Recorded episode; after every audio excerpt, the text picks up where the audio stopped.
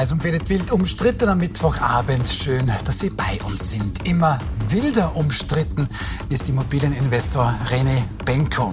Ebenso umstritten unser Gesundheitssystem, da dürfte es an einigen Ecken und Enden kranken. Und auch umstritten die Umweltministerin, die möchte nämlich jetzt künftig Extremrasern ihr Fahrzeug wegnehmen dürfen. Das besprechen wir mit unseren Gästen. Andrea Gdolski ist hier die Sonne mitgebracht, wie sie uns schon seit einer halben Stunde sagt. Sie sind Gesundheitsministerin außer Dienst, Fachärztin für Anästhesie und mittlerweile stolzes Ex-Mitglied der ÖVP. Schön, dass Sie da sind. Einen wunderschönen guten Abend. Dann haben wir uns Ursula Stenzel, ehemalige ORF-Journalistin. Ah, sie haben dann später die Seiten gewechselt in die Politik. Da waren Sie zunächst für die ÖVP, später für die FPÖ tätig. Schön, dass Sie da sind, Frau Stenzel. Und jetzt sehr schön parteilos. Und jetzt sehr schön parteilos. Na bitte. Eva Klawischnik, die dritte im Bunde, ehemalige Bundessprecherin, Clubobfrau der Grünen, auch ehemalige dritte Nationalratspräsidentin und mittlerweile selbstständig. Schön, dass Sie da sind. Schönen guten Abend. Gut, drei Themen, drei aktuelle. Hier das erste.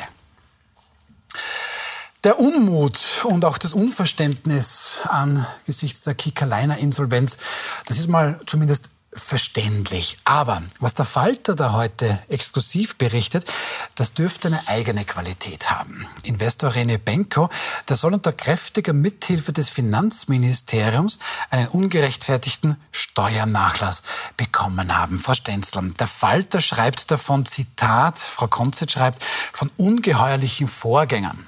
Aber als gelernte Österreicherin, was ist da so ungeheuerlich? Das ist doch ein völlig normaler Verdacht. Sowas ist doch nicht das erste Mal, oder? Naja, also so ein normaler Verdacht hoffentlich ist es nicht, weil aufgrund von was äh, hat er Steuerermäßigungen sich aushandeln wollen oder ausgehandelt. Er hat ja eigentlich immer gut verdient.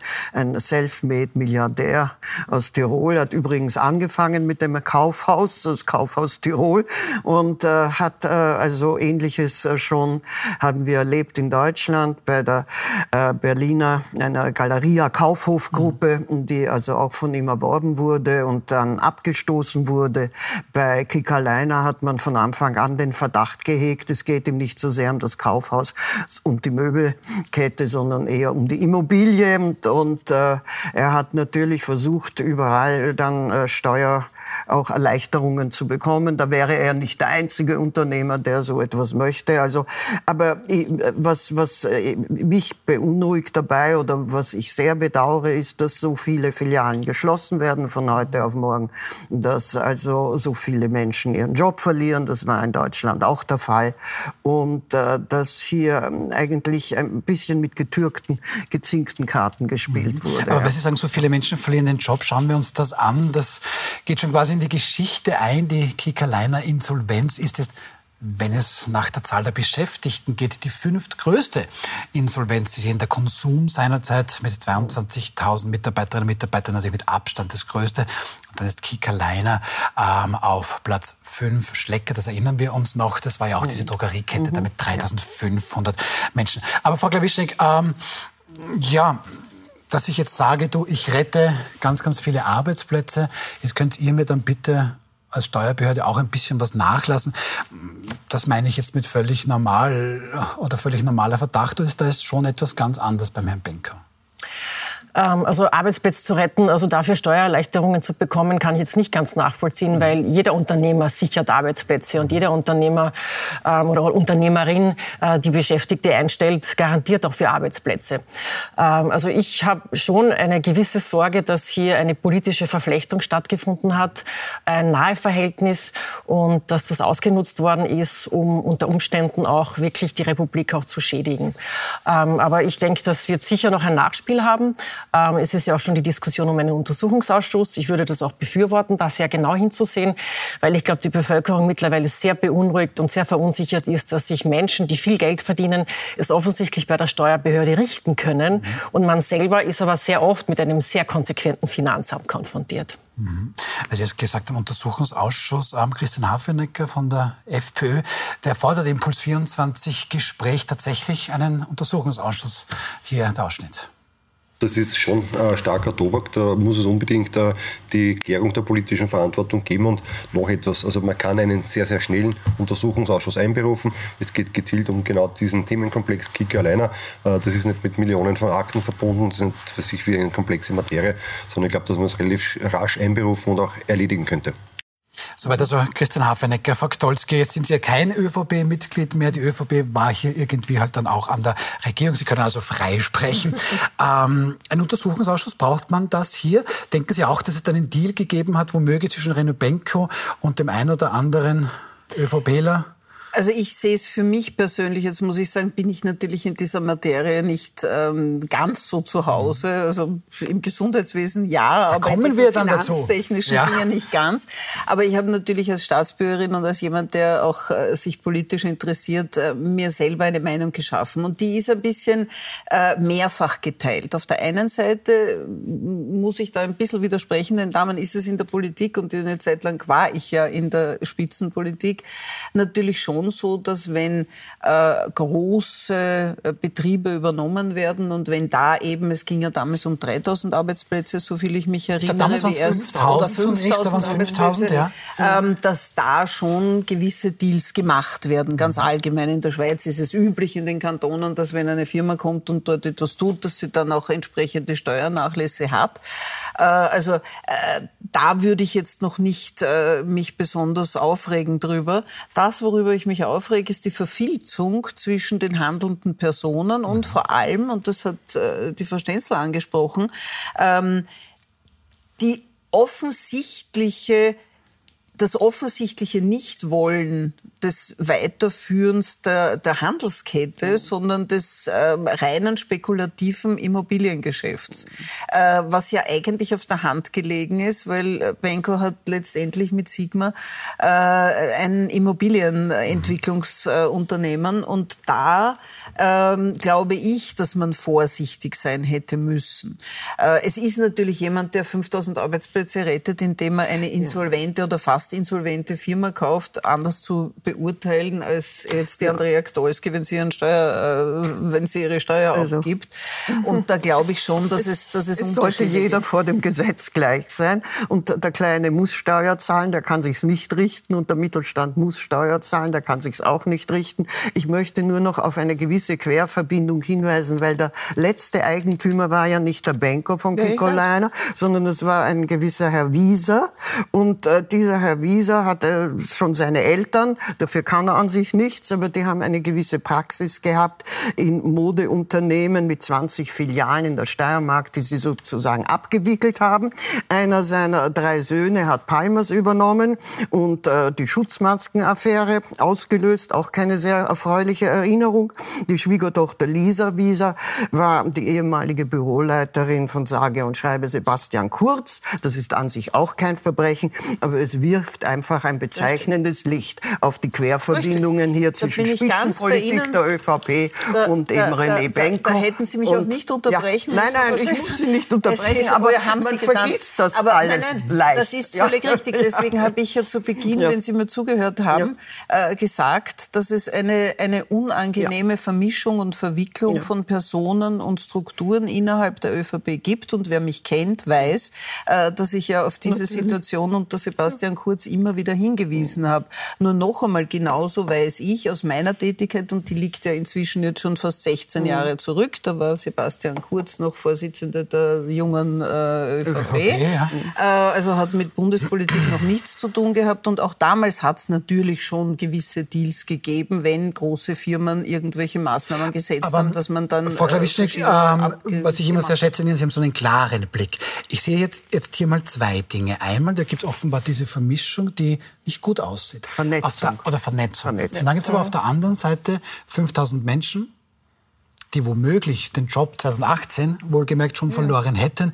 Und da kommt es jemand und sagt, du, ich kaufe das jetzt. Ich habe da natürlich meine Eigeninteressen, aber da will ich jetzt von euch auch etwas haben. Und ich versuche mal, wir wollen dem Herrn Benko nichts unterstellen, diese 5000 Arbeitsplätze zu retten. Ähm, und Sie haben immer so einen schönen klaren Blick. Wo sehen Sie das Ganze? Die Vernetzung das Problem? Muss die Politik hier nicht mitgehen, in der Hoffnung, die Arbeitsplätze zu, zu erhalten? Aber die Politik darf sich trotzdem nicht erpressen lassen. Mhm. Also für äh, die Garantie für Arbeitsplätze dann irgendwelche Vorteile zu garantieren. Ich meine, es gibt so viele Menschen, die ihren eigenen Arbeitsplatz sichern, einen Arbeitsplatz für 10 Mitarbeiter, für 30 Mitarbeiter, für 100 Mitarbeiterinnen und Mitarbeiter, die diese Steuervorteile nicht bekommen. Da bin ich ganz bei dem, was Sie gesagt haben, vor dem Gesetz sollen wirklich mhm. alle gleich sein. Ja? Ähm, und äh, der Verdacht liegt schon im Raum, dass es hier ähm, aufgrund der persönlichen Beziehungen einfach diese Möglichkeit gegeben hat. Weil es kennt ja nicht ein jeder die ähm, Menschen im Finanzministerium oder einen Bundeskanzler. Das hat ja nicht jeder diesen Zugang. Ja? Ähm, und da dann zu intervenieren für einen eigenen Vorteil, finde ich verwerflich. Ich bleibe dabei. Ja? ja, dann schauen wir uns gleich den nächsten Punkt an. Kickerleiner meldet 132 Millionen Passiver. So, okay, klingt nach sehr viel Geld. Ähm, enorm viel Geld sind aber 100 Millionen, die offensichtlich der Staat, das heißt wir Steuerzahlerinnen und Steuerzahler, ähm, uns gehören würde mhm. und wir womöglich um dieses Geld auch umfallen. Ähm, ist das auch das Ergebnis dieser Vernetzung? Wie kann das bitte sein, wenn nur 32 Millionen aus dem operativen Geschäft im Minus sind, aber 100 Millionen auf, auf, auf Staatskosten quasi, der Staat ein Selbstbedienungsladen? Naja, offensichtlich hat hier auch das Finanzministerium in keiner Weise darauf geschaut, irgendwelche Garantien mhm. oder irgendwelche Sicherheiten dafür zu verlangen. Das ist offensichtlich ein Versäumnis gewesen. Jetzt kann man irgendwie vielleicht gutwillig sagen, das war in Zeiten von Corona und Überforderung und es wurde übersehen. Man kann es aber auch ähm, schlecht auslegen und sagen, es war vielleicht Absicht. Mhm. Okay, aber Frau Stenzel, ähm, wenn das jetzt in ein Insolvenzverfahren geht, dann hört man immer so 20 Prozent Quote. Das könnte jetzt, ich rechne das ganz schnell, 100 Millionen Euro die Kickerleine dem Staat schuldet aus Steuerstunden. Meine, Wenn da 80 Millionen ja. weg sind, wieso zahlen wir das alle jetzt plötzlich? Naja, weil es ein Insolvenzverfahren ist. Ja, wieso hat der, hat der 100 Millionen der Staat da drinnen? Äh, weil er nicht Steuern gezahlt hat oder weniger, nicht? Mhm. Schon allein durch dieses Minus kommt ein negativer Effekt auf, auf den Staat zu und auf den Steuerzahler. Mhm. Das äh, halte ich für äh, grundsätzlich problematisch, wobei ich auch sagen muss, natürlich ist jede, jede Regierung immer bestrebt, ein Land als guten Standort mhm. auch zu haben und Investitionen anzulocken. Ja? Und äh, natürlich ist das eine reine Konsumgeschichte gewesen, Kickerlein, also Möbelhandel. Mhm. Ja? aber eben auch mit einem sehr ertragreichen Immobiliengeschäft verbunden. Mhm. Und das Immobiliengeschäft hat Benko offenbar sehr mehr interessiert als die Handelskette. Ja, aber da muss ich doch, Frau Stolzke, jetzt sind wir da alle jetzt nicht so vom Fach, aber jetzt nicht böse sein, ähm, und ich bin wirklich nicht vom Fach, aber da ist René Benko vollkommen unabhängig von der Person, das ist ein Immobilieninvestor. Ja. Mhm. Da müssten ja nicht die Alarmglocken schrillen. Es ist so nett, wenn der mir sagt, ja, ich rette ja vielleicht doch die... Das ist ja das, was ich gemeint habe, wo ich offensichtlich falsch verstanden ja, worden bin. Nicht, ne? Der Punkt ist schlicht und ergreifend, das, was ich, was ich ankreide, ist, dass jemand, von dem man weiß, und das hat er ja schon in mehreren Bereichen bewiesen, äh, dass er letztendlich in erster Linie ausschließlich die Immobilie im Blickfeld hat. Und wir alle wissen, solche Fälle gibt es ja weltweit mehrere, mhm. Äh, dass die die nie sich um Mitarbeiter kümmern, nie sich um die Firmen kümmern, sondern irgendwann zu irgendeinem Zeitpunkt, wenn es passt, wenn die Preise hoch genug sind, geht es um die Immobilie und um nichts anderes. Und um das Spekulieren. Und, um das Spekulieren. Um, das Spekulieren. Und das ist ja etwas, was, äh, egal ob das jetzt am Bahnhof äh, in, in, in Bozen passiert oder wo er ja auch Heumarkt. mit ist oder am Heumarkt oder, oder, oder, oder ja. am Hof ja. oder wo ja, auch immer. Nicht? Also das, das wo übrigens alle freigesprochen wurden vom vorher bis Benko und so weiter, Teuner. Ja. Und das, glaube ich, hätte man wissen müssen. Und das ist etwas, was die Politik beachten muss, dass dort solche Zusammenhänge natürlich schon eine Rolle spielen. Und da müssen Alarmglocken schrillen. Mhm. Und da muss man sich überlegen, ob äh, so ein Investor wirklich dann geeignet ist. Und da würde ich mir schon wünschen, dass da dann die, die, die Härte ist, zu sagen, ähm, da ist es zu gefährlich, auch für uns letztendlich als Staat. Und damit äh, Staat, äh, das Geld als der Steuerzahler. Es ist die ja. Gesellschaft, die darunter Man kann natürlich nicht? über Standortpolitik ja. nachdenken, ja, schon, aber Standortpolitik heißt nicht, dass man einem einzelnen Unternehmen Vorteile zuschaut, sondern Standortpolitik heißt, dass man unterschiedliche Gruppen oder, oder, oder gewisse Vorteile für ja. bestimmte mhm. Branchen, für bestimmte Innovationsbereiche, so etwas macht. Ja? Also aber das wäre von weil Sie Standortpolitik sagen, ah, das klingt doch für mich sehr, sehr negativ, wenn da offensichtlich irgendjemand mit einer Regierung womöglich sich da ein bisschen etwas ausdealen kann. Also das wirkt doch nicht positiv auf den Standard. Also ich glaube, wir sollten ein bisschen schon auch über den Tellerrand ja. hinausschauen, nicht? Weil wir haben immer wieder international, europäisch und international es mit sogenannten Steueroasen zu tun, mhm. die dann sehr äh, lukrative Unternehmen an Land ziehen können. Also mhm. zum Beispiel Irland. Ja. Es, es gibt auch in Amerika Steueroasen, in den USA. Bisher ist es niemandem gelungen, weder in der EU noch außerhalb, diese Steueroasen, diese Lücken zu stopfen. Man will es offensichtlich nicht. Und da entstehen Freiräume, die eben dann solche Deals wie eben den Deal mit Kickerliner und Immobilien und Benko möglich machen. Leider ja, aber eigentlich müsste man hier die Sümpfe austrocknen, nicht wahr? Und bis jetzt ist das nicht geschehen, weil eben sehr viele Menschen, nicht nur Banker, daraus einen Vorteil ziehen. Aber um ja. die Sümpfe auszutrocknen, ja. darf man nie die Frösche fragen. Ja, das, das außerdem, ja. Das, das, Sie nehmen mir das schon ein bisschen vorweg. Frau Glawischnik, die Learnings draus. Ähm, jetzt bin ich auch schon ein bisschen länger auf der Welt und weiß, gut, 2023 sprechen wir über einen Herrn Banker, Pff, keine Ahnung, in zwei Jahren gibt es eine andere Insolvenz und da war wieder wieder irgendwas ein bisschen schief. Ich würde mir wünschen, dass wir da weiterkommen. Ähm, bin ich dazu pessimistisch oder können wir da mal endlich besser werden? Ja, sicher. Ähm, es ist einerseits auch die Aufgabe der parlamentarischen Opposition, also da genau auf die Finger zu schauen mhm. und auch wirklich Druck zu machen. Also wenn solche Thematiken wieder auf, aufprallen. Also wirklich auch Aufgabe der Opposition, also wirklich Kontrolle der Regierungsarbeit mhm. im Moment auch zu machen. Na, und natürlich kann man auch darüber nachdenken, ähm, ob man nicht auch bei gewissen Dingen gesetzlich einen Riegel vorschiebt. Also dass man die Republik verpflichtet, sich selbst zum Beispiel in solchen Fällen auch immer Garantien ähm, zu verlangen. Das kann man schon auch festschreiben. Also das wäre schon eine Möglichkeit, ja. um das Steuergeld auch besser zu schützen. Ja. ja. Mhm. Gut, ähm, abschließend, was bleibt es? Die Finanzprokuratur, Wolfgang Pesch, schon der Anwalt der Republik, mhm. der hat so, das ist jemand, der sich da natürlich auf sehr dünnem Eis bewegt, immer sehr vorsichtig formuliert. Er hat irgendwie so ein bisschen nebenbei sagen lassen, naja, wenn es eher um Nachforderungen gehen als um, um Erstattungen. Ähm, denken Sie, kann der da jetzt den Schaden irgendwie minimieren oder ist das einfach geschehen? Und ich, ich sage es jetzt mal sehr flapsig. Rene Benko ist über, die, über alle Berge und sagt, passt, gut gemacht, mein Geschäft ist erledigt. Also ich glaube, in dem Fall kann er wenig tun, kann Beschon wenig tun. Er kann schauen, dass er so gut wie möglich das, äh, dieses Verfahren sozusagen im Sinne der Republik mhm. abschließt. Da wird dort oder da vielleicht noch eine Möglichkeit sein. Das ist jetzt wirklich zu weit in der Materie, ja. da kann ich nichts ja. dazu sagen. Ja.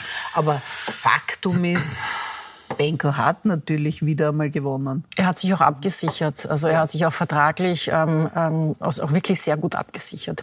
Aber der Finanzprokuratur kann man im Grunde schon sehr viel zutrauen. Die passen wirklich aufs Steuergeld auf. Also ja. die sind da also mit, also, mit harten Zähnen ja, ausgestattet. Das glaube ich auch, dass Peschon da also absolut äh, korrekt ist und äh, nach allen Möglichkeiten, die ihm zur Verfügung stehen, vorgehen wird. Ja.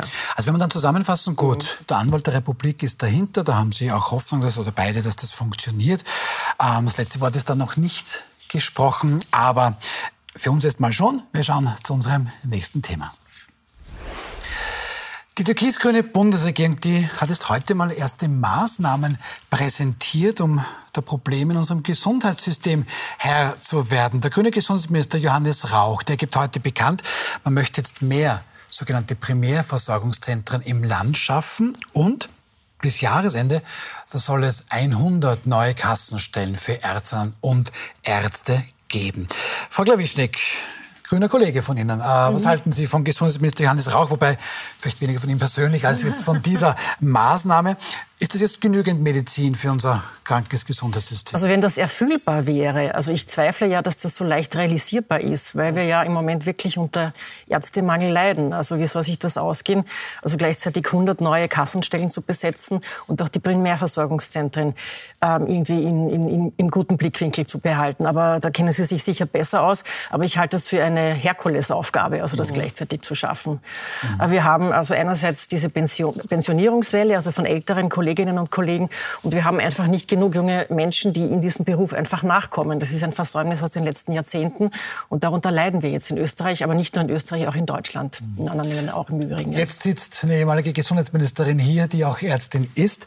Ähm ich glaube nicht, dass es eine schnelle Antwort gibt, aber ich bitte Sie trotzdem um eine kurze zumindest. Woran krankt es denn bei unserem Gesundheitssystem? Frau Glawisch hat schon gesagt, mal zu wenig Ärztinnen und Ärzte. Ist das das einzige Problem? Also es, es sind nicht zu wenig. Ich werde jetzt äh, sofort erstaunte Blicke haben, aber noch sind wir im äh, europäischen Schnitt äh, mit den meisten Ärzten ausgestattet und haben mhm. auch die meisten, äh, die wir in der Ausbildung haben, ah, äh, okay. wenn wir nach Europa schauen. Aber noch einmal, jetzt kommt die Pensionswelle dann voll mhm. durch in den nächsten mhm. Jahren, da wird sich das verändern. Es gibt ein ganz anderes Problem. Das Problem ist, sie bleiben nicht. Es gibt schöne Studien, die sagen, mhm. dass wir zwar die Leute ausbilden, dass aber dann äh, die jungen Ärztinnen und Ärzte in drei Bereiche abwandern. Das eine ist jene, die wirklich sozusagen hands-on Medizin machen wollen. Die gehen zumeist nach Skandinavien oder nach, äh, ja, in die Niederlande zum Beispiel. Mhm. Dann haben wir zweitens jene, die in die Forschung gehen wollen.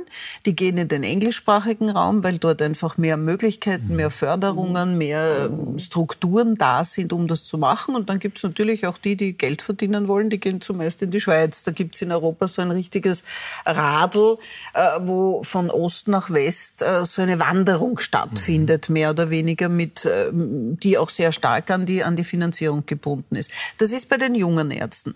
Das heißt, da könnte man sich aber längst schon einmal überlegen, warum die das tun. Warum ja, geht ein junger, gesagt, eh, ne? aber ja. warum geht der? Weil äh, das würde ja bedeuten, bei uns lernt er nichts und das stimmt zum Teil, weil bei uns junge Turnusärzte und diese Klage gibt es ja schon seit Jahrzehnten äh, mehr oder weniger als als als ähm, ja, Sekretariatshilfskraft äh, oder nachbringender Visite von Röntgenbildern oder sonstigen Dingen verwendet werden und nicht wie in Vorzeigeländern oder, oder, oder Spitzenländern wie Skandinavien wirklich auch eingebunden werden in die Ausbildung, selber Patienten betreuen, die sie dann vorstellen. Das wäre jetzt zu lang, das genau zu mhm. definieren, aber es ist ein wirklich gutes System. Der wesentlichere Punkt, wenn wir jetzt auch auf die Versorgungszentren schauen, ist, der Ärztemangel der bereits fertigen und Fachärzte, ausgebildeten Fachärzte, beruht ja nicht auf der Zahl, sondern auf der Tatsache, dass die meisten, dass wir einen unglaublichen Wanderungseffekt vom Sozialversicherungssystem in das Wahlarzt- oder mhm. Privatarztsystem haben. Das heißt, äh, die Leute bleiben nicht in den Kassenverträgen mehr wie früher, sondern gehen in die Wahlarzt- und in Aber die darf ich da mal, es ist so schön, dass Sie da sind, ähm, und da gibt es noch mehrere Punkte. Wir haben schon viel gelernt. Ich möchte auch noch ein bisschen aufarbeiten. Ja, ja. Ähm, das hört man ja oft, die Zweiklassenmedizin. Ich glaube, das haben Sie es auch angedeutet, Frau Stenzel. Haben wir Zweiklassenmedizin schon? Also ich, ich würde, ich kann es nur aus der Perspektive des Patienten einmal äh, beurteilen. Ist auch meine Perspektive. Und, äh, ich äh, muss ehrlich sagen, ich habe alle Ärzte, alle Krankenschwestern, wo immer ich im Spital sein musste in den letzten Jahren, bewundert und äh, bewundert ihr Durchhaltevermögen, ihren ungeheuren Arbeitsaufwand, den sie also, ich glaube, nicht mit so viel Geld bewerkstelligt haben in öffentlichen Spitälern der Stadt Wien. Ja?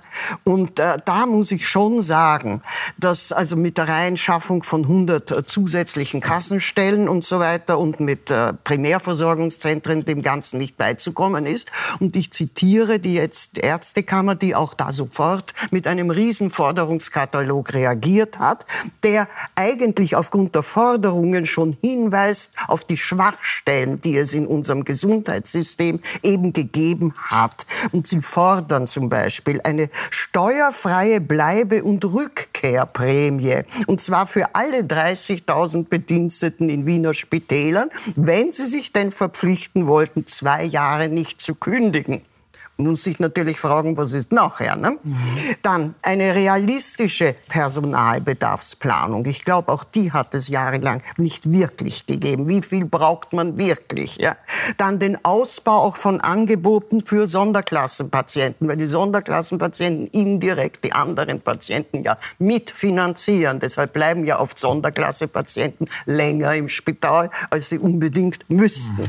Dann die Flexibilisierung der Arbeitszeit nach innen individuellen Bedürfnissen. Auch die Na, Gehälter die müssen angehoben werden. Das, ich, ich, finde, das ist schon richtig. Überstunden, Aber ich habe es, ich habe es gar nicht. Ja. Also ich, also ich, ich merke, das sind viele Sachen. sehr auf Seiten der Ärzte und der fordernden Pflegekräfte. Muss ich, ich wollte es aber eigentlich, Frau Klawische, helfen Sie mir. Ja. Zwei Klassenmedizin, haben wir das? Also ich kann es auch nur aus der Perspektive ja. einer Patientin und aus Beobachtungen ja. sagen. Aber ich habe schon den Eindruck, also auf manche Operationen warten Menschen Monate. Ja. Und um nicht so lange warten zu müssen, entscheiden sie sich dann, das privat zu organisieren mhm. und privat zu tragen, weil sie einfach nicht so lange warten können oder wollen, mhm. wenn sie Schmerzen haben etc. Äh, da sind lange Wartezeiten, finde ich, unzumutbar. Ja. Ich unterstütze das auch, was, was, die, was die Ärzte und Ärztinnen brauchen. Aber wenn man sich vor Augen führt, dass in vielen Spitälern Betten gesperrt sind, also, also dass die Betreuung Betreuung auch nicht mehr flächendeckend wahrgenommen werden kann, weil einfach der Personalmangel ja. bei den Pflegekräften. Ja, aber so das ist ein Armutszeugnis, Stationen zu sperren. Es werden ja deshalb nicht weniger Leute krank, bitte. Ja, ja, ja das ist haben, zu einfach. Haben, aber das mach, und, und äh, weil man dann glaubt, auch die Spitalserhaltung ist dann billiger, wenn man Stationen einspart und Betten einspart. Die betroffenen Menschen gehen jetzt in Streik. Also, also ich habe immerhin, ich hab immerhin 27 Spitäler geführt. Äh, darf ich ganz kurz... Ich, ja, ja, ich sage, ich sage es nur aufgrund äh, ich meiner nicht, Beobachtungen als ich, glaube, ich, ich, glaube nicht, dass ja. irgendjemand glaubt, dass es billiger wird, wenn man Stationen sperrt, weil ja, das, das Billige ja. Äh, ja. nicht dass die gesperrte Station ist und das, also vor allem das Teure nicht die Station ist. Das Teure sind OBs, äh, ja, natürlich die Technik und so weiter. Und, und vor allem das Personal. Das alles, und wir haben ein Problem und da gehe ich jetzt wieder zurück bei dem, was ich von vorhin gesagt habe und da bin ich ganz bei, bei der Frau Klawischnik. Äh, die 100 zusätzlichen Kassenstellen bringen gar nichts. Wir haben derzeit 320 offene Kassenstellen, die nicht besetzt ja. werden, dann haben wir halt 420. Wenn sich keiner findet, dass ja, es aber macht. Warum, warum erzählt mir dann der Gesundheitsminister? Das klingt gut. Das, ist, okay. das klingt ja, gut. Klingt 100 gut, zusätzliche, Stellen, 100 zusätzliche Stellen klingen gut. Aber ich möchte noch einmal auf dieses Personalproblem zurückgehen. Mhm. Ich, ich meine, natürlich kann man overall sagen, es ist ein Riesenmanagementproblem. Und das fängt darin an, dass wir eigentlich der Gesundheitsminister, die Gesundheitsministerin keine Chance hat, in irgendeiner Weise strukturell was zu tun, mhm. weil wir den Föderalismus im Gesundheitswesen haben, wo die Spitäler den Landeshauptleuten gehören mhm. und der Gesundheitsminister nicht eingreifen kann. In keiner Weise. Das ist einmal das Ja, das eine. ist richtig. Es gibt und kaum dadurch, einen Bereich, der dadurch mehr haben wir zehn Krankenanstaltengesetze, ja. äh, nämlich ja. neun Landeskrankenanstalten und ein Bundeskrankenanstaltengesetz und, und, und. Das könnten wir es fortführen. Ja, aber dann, das erwarte heißt, ich mir doch, aber dann erwarte ich mir doch, ich bin da total naiv und ich habe auch nur die Patientenperspektive, aber dann erwarte ich mir nicht, dass der Herr Gesundheitsminister sagt, so, 100 neue Stellen, eh dann erwarte ich mir Föderalismus weg. Er versucht, er versucht, darf ich, ja, bitte, wirklich, bitte. weil ja, ja, kenne ich mir ein bisschen besser aus. Und vor allem, da hat sie ja. da hat sie. Ja, und das sage ich auch seit ja. 2008, 2007, äh, diese Themen. Der wesentliche Punkt ist halt nur, und da wird mir Eva Klawischnik auch aus dem Parlament recht geben, es ist völlig unrealistisch zu fordern, dass der Föderalismus wegkommt. Österreich ist in einer Situation mhm. derzeit, man kann es immer wieder fordern. Ich habe es gefordert. Ich bin mit mhm. dem Kopf gegen die Gummiwand mhm. gefahren und äh, wie ich, geendet hab, wie ich geendet habe, wissen alle. Äh, und es gibt zwei goldene Kälber in Österreich. Das eine ist der Föderalismus im Gesundheitswesen, übrigens auch in der Bildung.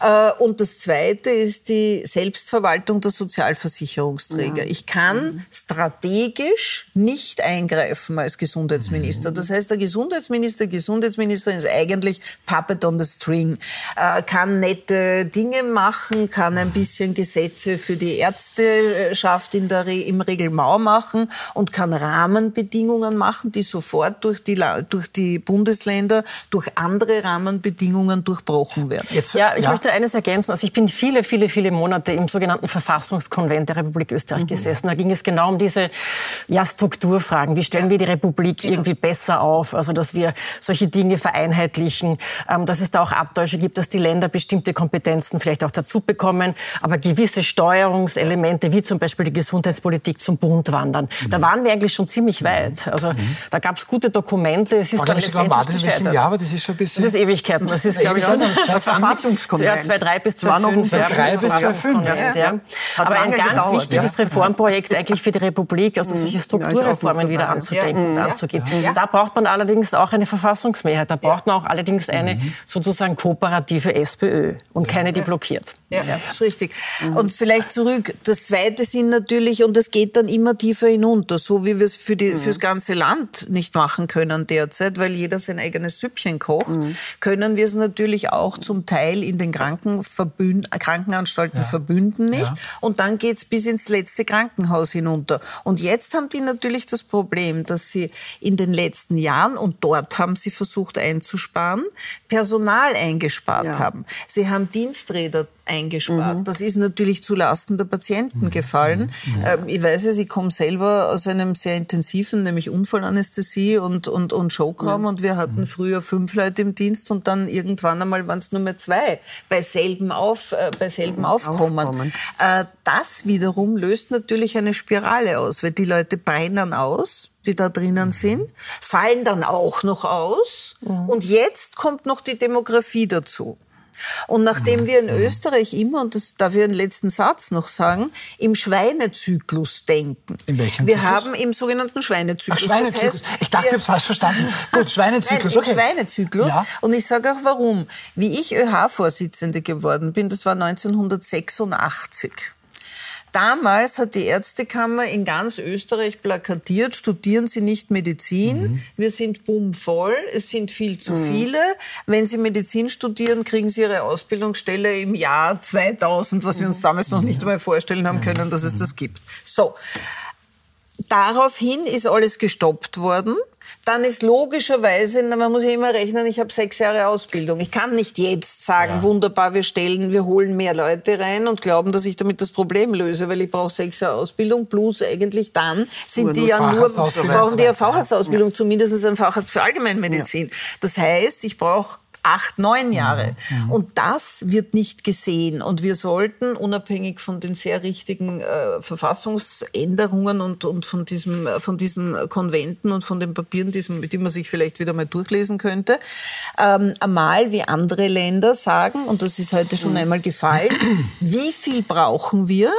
Was sind die Dropout-Quoten? Ja. Wie viel nehmen wir dann aber über die Zeit genau hin? Und ich meine, dass wir Babyboomer jetzt aus dem Berufsleben fallen, wissen wir seit 60 Jahren. Wir wissen noch das viel mehr Dinge. Das ist keine neue aber, Geschichte. Ja, aber ja, ich habe jetzt einen Vorschlag. Äh, schauen wir, dass wir es dann konkret lösen können. Wir googeln jetzt alle Schweinezyklus nach ähm, und dann überprüfen wir diese Aussage. In der Politik hört man oft, ich habe jetzt die schnelle Lösung. Ja, wir brauchen mehr Geld. Darüber sprechen wir, ob das wirklich so ist oder ob das nur ein Blödsinn ist. Und dann schauen wir uns auch an, was der Wiener Ärztinnen und Ärzte des Krankenhauses vorhaben, nämlich einen Warenstreik. Wir sind gleich wieder zurück. Sehr.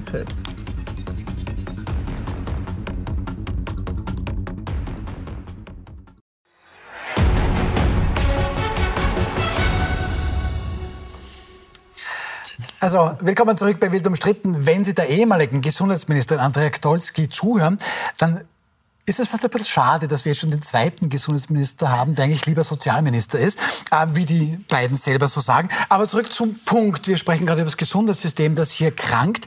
Ähm, in Wien wird es erst in einem sehr wichtigen Krankenhaus einen Warenstreik geben. Die, mhm. Not, die Notaufnahme dort wird für eine Stunde ähm, einen Warnstreik geben. Und wenn man sich da ein bisschen einliest, dann merkt man schon, dass die Ärzte und Ärzte, die Pflegekräfte, die das auch unterstützen, dann sagen, wir sind am Ende, wir können da einfach nicht mhm. mehr. Interessanterweise von der Politik aber kommt, das ist Politik der Ärztekammer und eigentlich das Streikmonopol habt ihr gar nicht ihr, das hat die Gewerkschaft. Die Gewerkschaft sagt, ja, ich weiß nicht, ob wir schon streiken müssen.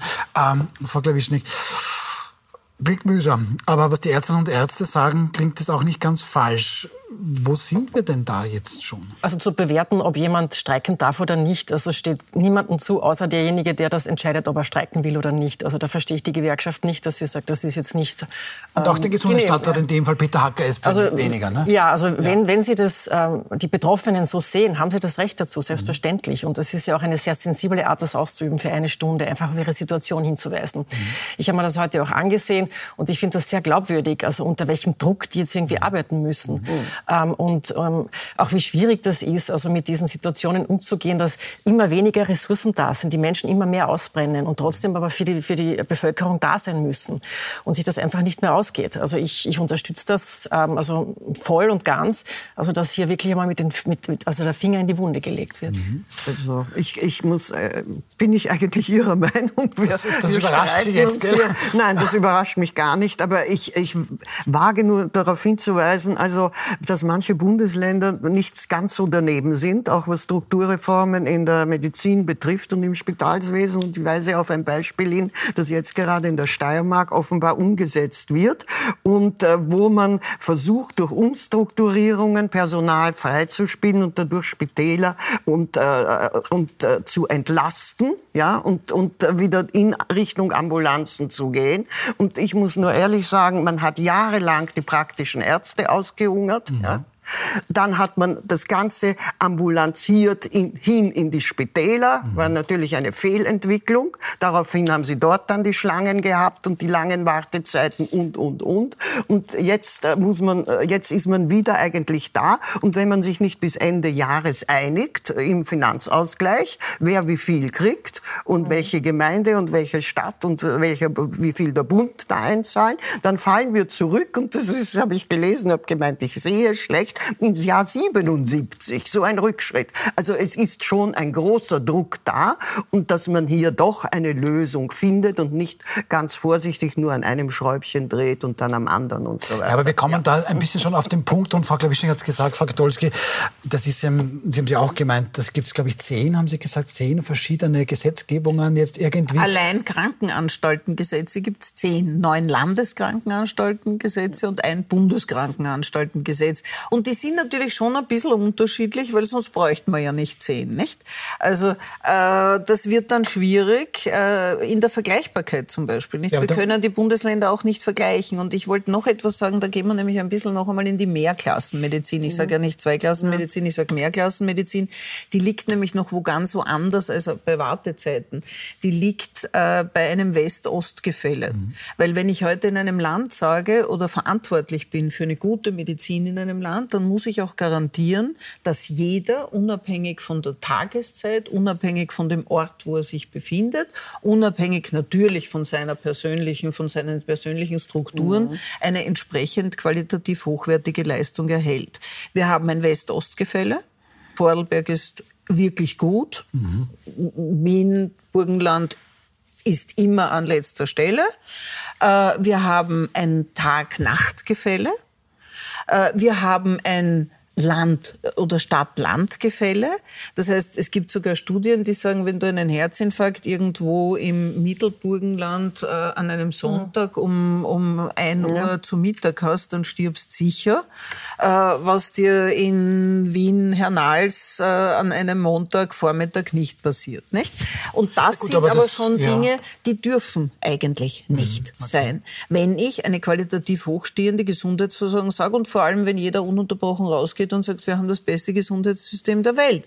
Ich habe mir immer ein bisschen geweigert, das zu sagen, äh, weil ich gesagt habe, niemand hat das beste Gesundheitssystem, weil sich das eben in einer dauernden Veränderung äh, befindet. Aber, Aber wir ja. müssen schauen, dass wir jetzt die Situation hinkriegen, dass wir immer weniger Leute in den Spitälern haben, weil die, die noch da sind, und das wurde mehrfach heute schon gesagt, ausbrennen und auch ausfallen. Und wir haben nicht nur geschlossene Stationen, wir haben die Gangbetten, die mhm. wir früher massiv attackiert haben, wir haben Menschen, die abgewiesen werden, wir haben Rettungen, die zwischen Spitälern herumfahren mhm. mit einem wirklich schwer kranken Patienten. Mhm. Wir haben äh, Verschiebungen von Operationen, mhm. die zwar jetzt mhm. nicht lebensnotwendig sind, aber überlegen Sie sich, Sie wissen, dass Sie einen Prostatakrebs haben äh, und dass es eigentlich gut wäre, das rauszuoperieren und Ihre Operation wird ununterbrochen verschoben und in Ihrem Kopf beginnt zu arbeiten, wenn der ja. immer größer wird, was mhm. passiert dann mit ja. mir? Mhm. Also das heißt, es geht hier ja einfach auch um Situationen und man gibt dann den Ärzten die Schuld.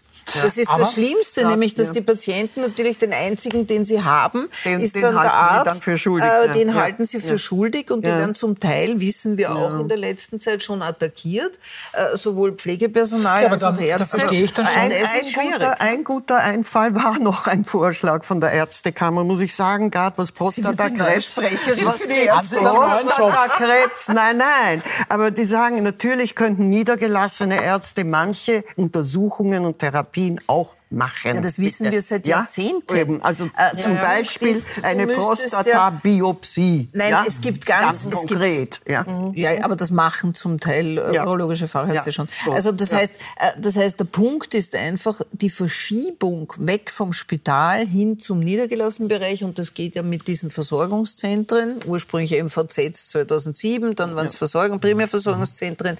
Nur auch da ist das, was der Gesundheitsminister, so leid es mir tut hat, Schall und Rauch. Weil auch da sind die schon vorgeschlagenen Anzahl von, von also jetzt schon, schon vorgeschlagenen, werden nicht angenommen. Ja. Das heißt, auch da muss man sich überlegen, warum schließen sich Ärzte nicht zusammen und machen diese, diesen ja. Schritt. Da gibt es natürlich viele finanzielle ich und gesellschaftliche noch, Darf ich da noch, Themen. Äh, eines möchte ich noch, weil ich es auch den Zuseherinnen und Zusehern ja. versprochen habe. Ähm, jetzt hört man dann immer wieder, und das ist in Österreich schon ein bisschen in den letzten Jahren so, wir haben ein Problem, passt, wir brauchen Geld. So nach dem Motto, frei nach Christian Pilnacek, der schlagt das, machen manche das irgendwie mit Geld. Und jetzt meint man, ha, wir brauchen viel mehr Geld im Gesundheitswesen. Schauen Sie mal, was der Staat Österreich offiziell im letzten, also 2021, ja. das letzte durchgerechnet, das sind 50 äh, oder fast 51 Milliarden Euro. Die sogenannten laufenden Gesundheitsausgaben mhm. sind etwa 11,4 Prozent des Bruttoinlandsprodukts, also nicht gerade wenig. Und dann öffentliche Anteil an laufenden Gesundheitsausgaben. So, und Frage in die Runde 2005. Hatten wir da auch so ein Ärzteproblem? Was sagt die Ärztin? Nicht so, gell? Aber 2005 hatten wir in etwa die Hälfte dieser Ausgaben. Ja. Das heißt, in nicht mal 20 Jahren haben die Ausgaben im Gesundheitssystem verdoppelt. Mhm. Frau Gdolski, wo ist das Geld? Also ich habe 2007 mit dem Rechnungshof äh, damals in Alpbach vorgestellt, wofür ich sehr verlacht wurde und verspottet wurde, äh, dass es möglich ist. Damals, 2007, da waren mhm. wir ungefähr bei 36 Milliarden. Da war es ein bisschen weniger, äh, 30, 34 Milliarden, ja. Äh, und damals äh, habe ich gesagt, wir schaffen es mit reinen strategischen Verbesserungen, die auch Qualitätsverbesserungen ja. sein würden für die Patienten, 2,8 Milliarden im Jahr hereinzuholen. Daraufhin wurde gesagt, na ja, das macht man nur durch Schließungen. Mhm. Nein, nicht. Das wäre jetzt zu kurzfristig oder zu, zu weit, das zu erklären. Aber diese Möglichkeit hat es gegeben, indem man umschichtet und indem mhm. man natürlich das Geld nicht wieder woanders hinsteckt, sondern im Gesundheitswesen mhm. verbleibt.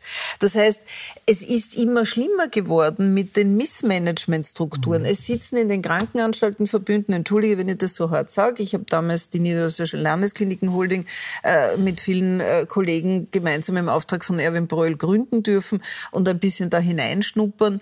Ähm, das kann man natürlich echt managementmäßig sehen oder so sehen, wie man Gesundheitsstrukturen sehen muss. Und ich meine, da ist schon ein Unterschied zwischen einer Schuhfabrik und einem Spital. Mhm.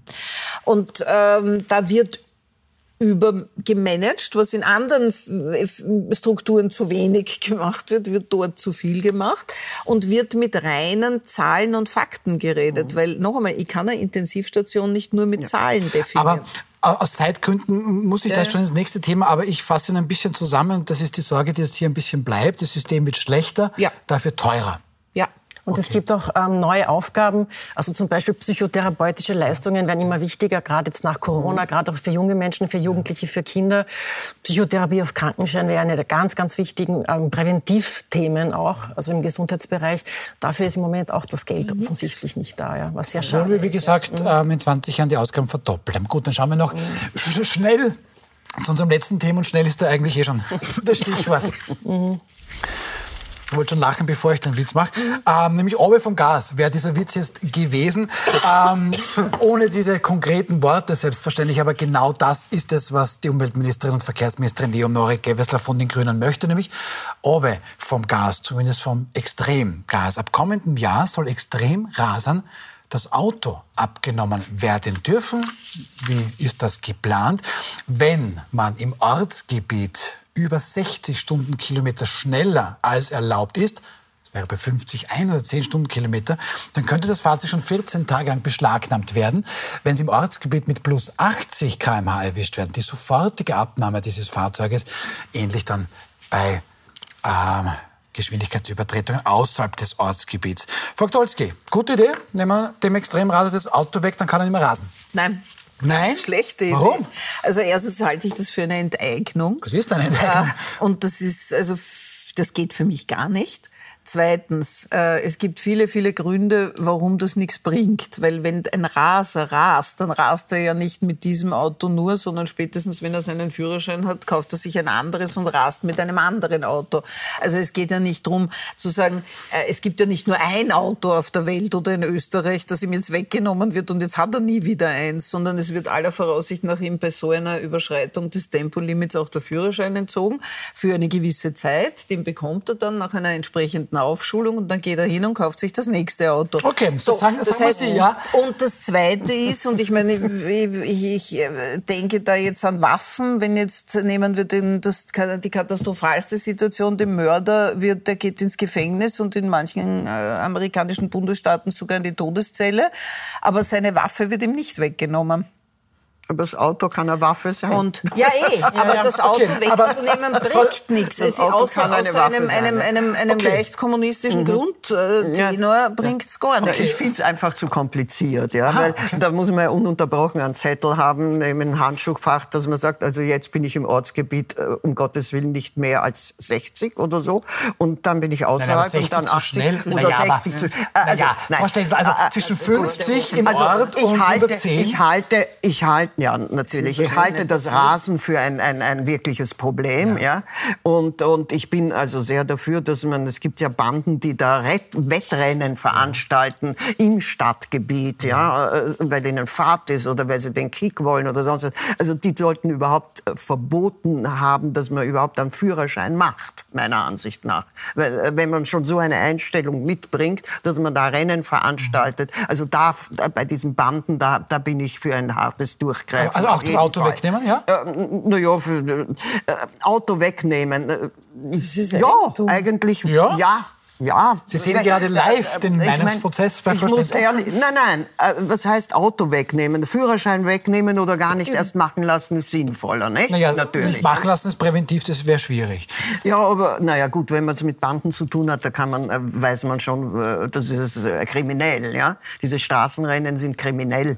Ja, ja, aber wenn er keinen Führerschein hat, ja. kann er. Egal. Aber gut, Sie ja. wären da schon eher ja. dafür. Frau Klewischnik, wie ist das bei Ihnen? Also ich meine, 50 im Ortsgebiet hat ja einen Sinn. Und der 30er-Zone hat ja auch einen Sinn. Klar. Das ist um Kindergärten, um Schulen, ja. Zebrastreifen etc. Und wenn man da wirklich mit 60 oder 80 km/h durch solche Zonen durchfährt, riskiert man das Leben von Kindern. Und ich finde, das hat schon harte, harte Konsequenzen verdient. Ja? Also das möge man mal Eltern erklären, äh, dessen Kind angefahren ist, überfahren worden ist oder sogar zu Tode gekommen ist bei einem Unfall. Dass man sagt, die sollen ihr Auto einfach behalten, wenn sie solche Geschwindigkeitsübertretungen machen. Also ich ja? sehe darin eine also Art Abschreckungsstrategie. Ja, ne? also ich kann ja, dem schon ja, was abgewinnen. Und natürlich, ähm, Raser lieben ihr Auto. Ja? Also das hat schon eine, eine, einen Sinn, also eben genau das wegzunehmen, das Lieblingsspielzeug. Ja? Also ich kann das nachvollziehen. Und wir machen es dann, wenn er das nächste hat, das nehmen wir ihm das nächste weg und dann das nächste weg und das nächste weg. Also, und dann nehmen wir dem auch Ich glaube nicht, dass, dass sich Menschen so einfach ähm, ein zweit oder ein dritt oder ein viert oder ein fünft Auto kaufen können. Also, also wenn ich so in der Gesellschaft schaue, ja, genau die.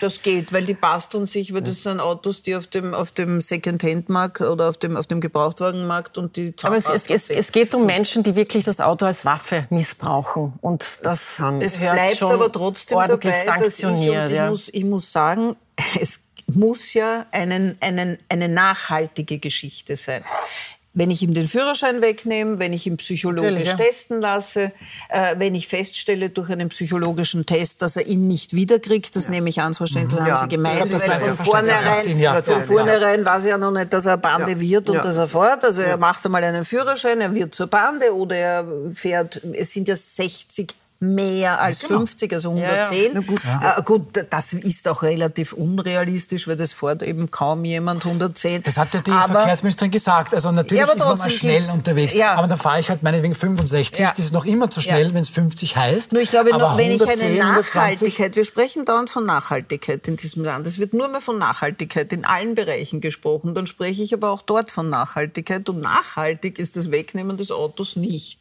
weil es genug am Markt gibt und weil es sich diese, gerade diese Leute, die sich zusammen kennen, man braucht ja nur auf diese Messen gehen, äh, die haben in ihren Garagen äh, fünf solche stehen, an denen sie herumbasteln. Ja. Das ist dann halt, wollen wir einmal an losfahren können. Nachhaltig aber ist für mich ist eine Verlockung. Die psychologische ja. Testung, nachhaltig ist der Führerschein, nachhaltig natürlich. ist natürlich also Strafen natürlich angenehme. Ich fahre relativ. Gefängnisstrafe von mir aus. Ich, fahre, ein totes Kind ich, ich war selbst einmal Opfer eines Autounfalls, wofür ich nichts kannte, ja, und äh, weiß also, was das bedeutet und und äh, bin relativ viel über Land unterwegs, ja, und äh, da fällt mir sehr oft auf, also selbst bei schlechtem Wetter, mhm. bei eingeschränkter Sicht, Viele fahren so, als ob das nicht wäre. Ich zum Beispiel. Bei der Selbst Sie machen ja, das? Aber das ich ist, Sie haben Angst, dass Ihr Auto weggenommen Aber das wird. ist wie ins Blinde hineinfahren oft. Dann dieses Anfahren, ganz, dass man den anderen dazu ja, zwingt, das, ja, mehr Gas zu geben, ist auch unmöglich, ja, eigentlich. Nein, aber auf der anderen Seite, wenn Sie eine, eine Autobahnstrecke vor sich haben und ich meine, äh, wenn man da erlauben könnte, 140, warum nicht, ja? Das aber ist noch kein ja, Rasen. Aber ja. da waren wir auch alle dagegen, ja? Oder viele waren aus, dagegen. Aus, aus vielen Gründen, aber zwischen 140 ja. auf der Autobahn und jetzt 200 oder Nein, im eben Ortsgebiet, das ist, Ortsgebiet, das ist genau. das geistig um, ähm, gestört in meinen Augen. Dann, dann nehme ich das jetzt als, als, als, letzten, als letzten Satz. Ähm, also Rasen ist geistesgestört, wenn es dann so extrem wird. Das können wir, glaube ich, darauf können wir uns ja vermutlich einigen. Ich danke den Damen sehr herzlich für die sehr, sehr interessanten Gespräche bei den Themen. Ihnen danke ich fürs Zuschauen und bitte Sie jetzt einfach dran zu bleiben, denn bei meiner Kollegin Corinna Milborn, da gibt es gleich drei großartige Interviewgäste. Beate Mein-Reisinger, die Chefin der NEOS, dann Eva-Marie Holzleitner, die jetzt auch stellvertretende Clubobfrau der SPÖ und einen Ex-Kollegen von Ursula Stenzel, Raimund Löw. Wir sehen uns dann nächste Woche am Dienstag wieder. Morgen und am Montag gibt's Fußball. Jetzt aber viel Spaß bei Milborn.